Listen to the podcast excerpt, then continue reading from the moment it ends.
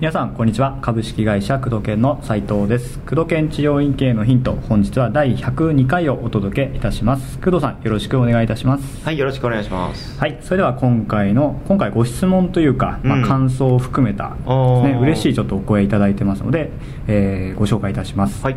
えー俺売上が5倍になりましたえいいじゃないですか。工藤研すごいですよね。いいじゃないですか。工藤研社長や斉藤さんの DVD など音声教材を1年間聞き流しただけです。えースピードラーニングみたいに覚えようとしませんでした、うんうんうん。しかし結果月売上がえー大幅にアップと。はい。えーたかが年収にあ年収にすると1000万を軽く超えますと。お。すごいですねこの方は。でうん。このやっぱ副収入ではなく、ん。えー当てにする必要もなく、うん。本業の収入にプラスアルファがあると、うん。まあ、その分勉強したり交流会に参加することができる。うん。で心も豊かになり、えいいことずくめです、うん。お礼を含めごご報告させていただきました。今後ともよろしくお願いいたしますという、えー方から。いいですね。ありがたいですね。はい。5倍ですか年収すごい1000万円ですか。ねまあ、本業があって副業みたいですねみたいなはい。うん、でもその副業のはいそれの方で、まあ結構ね施設そういうこの方かな。とですね、うん。売り上げがすごく5倍。うん。いいですね。すごいですね。スピードラーニング。スピードラーニング。うん。これあの工藤さんもよく音声聞き流したりとか、はい。い、ろんな音声聞いたりとか、うん。うん。やっぱりこの学び方に何ですかねこう自分の能力を高める、秘密があるんじゃないかなと思うんですけど。もそうですねあのこの学び方ってよくね、あの僕は社員研修ねうちのスタッフさんに研修を行う時に、はい。結構中心でまず話すうん。内容なんですけども、はい。この学び方がなってないと。なってない。うん。学んでないでしょ。みたいあ学び方を学んでないってことなですか？そうそうそうそうそうもしくは忘れてるってよく言うんですけどうん。例えばねそのスピードラーニングがいいかどうかははい。また別として、うん。結構あのー繰り返して聞かないうんうん。なんかこの前紀ノ国屋行った時に、あはい。えー東大を首席で卒業したはい。女の弁護士さんかな、うん。が本出しててその秘訣は7回繰り返すことだってあ同じことってことですか、おおするとやっぱり頭にどん。どん。入ってくると、うん。火を開けて7回繰り返す脳に定着するよって、ううんんこの繰り返すってことうん。がやっぱり重要で,、はい。で多くの先生は、うん。えーまあ、この経営のヒントもそうだけどいいこと僕はいくら喋ったとしても1回聞く、はい。もしくは、うん。まあ、車の中で聞き流してうん。終了みたいなまた次、次次次行く大事なものはうん。繰り返し聞くってことが重要なわけですよ、うん。うんまあ、僕もそのいい本なんかははい。やっぱり年に1回は読みますし、うん。これは年に1回読もうって本があるわけですよね。うん。でそういう本は読み返しますし、はい。やっぱりこう読み返すと忘れてる部分があって、うん。ああそれ書いてた忘れてたみたいな。実践できてねみたいな。うん。そういうのがありますし、うん。音声教材もやっぱり買ってすごくいいと思った教材はいまだに。うん。いまだにここまで来てもいまだに聞いてますね、うん。もう同じことをひたすら。そうです。例えば部屋掃除してる時も、はい。えー音声教材が流れてたりとか道歩いてる時も音声教材電車入ってる時も音声教材。うんうんで僕の習慣としていい音声教材聞きながらメモ取るんですよ。うん。でメモを取る取るとやっぱ定着率上がりますしメモを取るって習慣だったりとか、はい。い、いものを何回も見るっていう習慣、うんうんうん。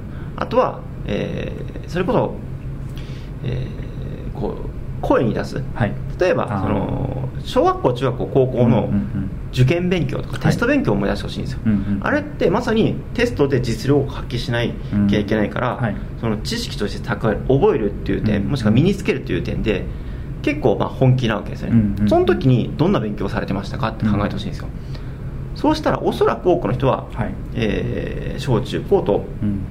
紙に何度も書いてたと思うんです。単語を覚えるのに、ありましたねこういうめくってもしくは英語の文章を覚えるためにうん。何度も何度も音読してるはずです。で同じ教材も受験勉強だったらヒアリング教材だったらうん。何度も何度も聞いてるはずですよ、うん。で同じ参考書をずっとやってますよね、うん。何回もやります。ねこれはやっぱり一番効率がいいからそういう受験勉強が流行ってるしそれが主流なわけですよ。ねでも大人になって今どうですかと、うん。あの勉強。うん。うん。大人になると聞き流して終わりじゃないですか、うん1回聞いて終わりじゃないですか、うん。教材も DVD 教材。せっかく3万円4万円出して買った教材。1回見ておしまいじゃないですか、うん。メモ取ってますか？自分の声に出して練習してますか、うん。ロープレイやってますか？やってないんですよ、うん。なんかだんだん耳が痛くなってきますよね。はい。でもうん。やった気になってるわけです、勉強法って重要なんですよ。なるほど。いい教材を繰り返しまあその情報の選択能力が大事ですよせっかく出し、ね、お金買った出して買った教材であればやっぱりうん繰り返しねメモを取る、うん。もしくは時を空けてまた聞く、うん。自分の声で喋ってみる。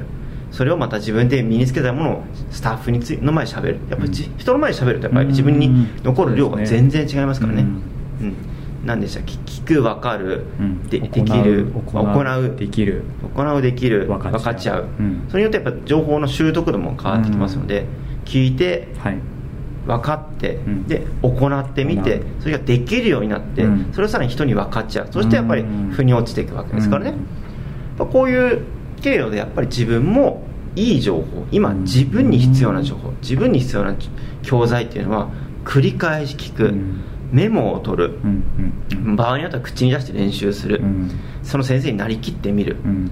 自分でその教材を、えーまたまとめてみる、でその教材を覚えたことを人にシェアする、うん。こういうことをしっかりやってますかと、うん。ほぼやってないんじゃないですかね。かもしれないですね。また新しい DVD ったらまた買う。うん。もううちはいいんですよ、うん。あの新しい教材買ってくれたら。ありがたいですよ。もういい教材ばっかりなんでぜひ買っていただいてあとは知識量を増やす、うん。でもやっぱりその中でも優先順位っていうのがあるので、うん。優先順位を見極めてやっぱりいいものは復習、うん。うん、行う。人にしゃべる。分かち合う、うん。うん、教えてあげる。っていうことをやると効率がいいわけですよ、うん。実践する。またフィードバック。でもうまくいかないまた見る。この繰り返しですよね、ううん。ん中高、ね、小学校の受験勉強もしくはテスト勉強を思い出してみてほしいんですよ、それがやっぱり人間の脳に定着する、うん。大事なのは繰り返し反復ですよね、うん。反復実践。うん。うん。人に教える。っていうことがね大体できてないんですよ、うん。うちの、ね、マーケッターもそうですよ、うん。マーケティングの社員さんもそうですよ。やっぱり新しい教材が出ると買っちゃう。いいんですよ 買っても。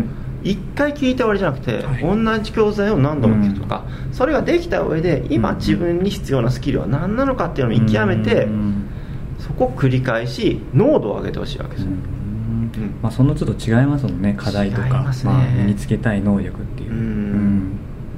そうなんですよ。僕もそこはすごく意識してて、うん。僕は結構学ぶの好きなんでいろいろね、はい。うん。今でも教材買ったりうん。見たりするんですけど、やっぱりいい教材とか、うんいい本っていうのは繰り返し今でも、う。ん。その度にやっぱ発見ありますよね。うんまた儲かるわとかって。そうですね。ね言ってるって言ってましたもんね。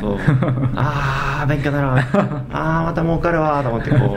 そうするとやっぱり自分の中でこう、プラスのモチベーションがねあのうん。ーなりますしやっぱり読んだっていうこの自信にもつながってますし、うん、またクリアやがるわとか。ああこれまたヒントで喋ったら評判があるかもしれんとか思いながらこう、ううんん、やってますよ、うん。それがまた自信になりますよね。うん。うん。でこの学び方。確かに大事ですね。うん大事ですね、うんここをまず復習して復習というか、うん。見直していただくと、このヒントそのものもね、はい。新しい方が価値観ですけど過去のバックナンバーで気に入ったものとあーそかうですね。もう100個もありますからね。うん。なんかこう良かった回とかあると思うんですよ、はい。また聞いていただくと、うん。ああそういえばな表面上しか覚えてなかった、うんうんうんあこんなことも言ってたんだっていうのは絶対あるので、うん。そうですよね。そのこの方みたいにも聞き流しただけで。うん。聞き流すとやっぱりねその時に必要な音声がピュッとこう脳が判断してね、ううんあのー入ってきますよね繰り返すだけでも、うんうんやっぱこの空き時間をうまく活用するか、うん。うん、っていうことを考えてやっていただくと、うん。また違うんじゃないかなと。そうですね。思いますよ人間死ぬまで勉強、うん。うん。同じ勉強だったらね、うん。身になる勉強した方がいいじゃないですか、うん。そうですね。うん。結果が出る勉強した方がいいじゃないですか、うん。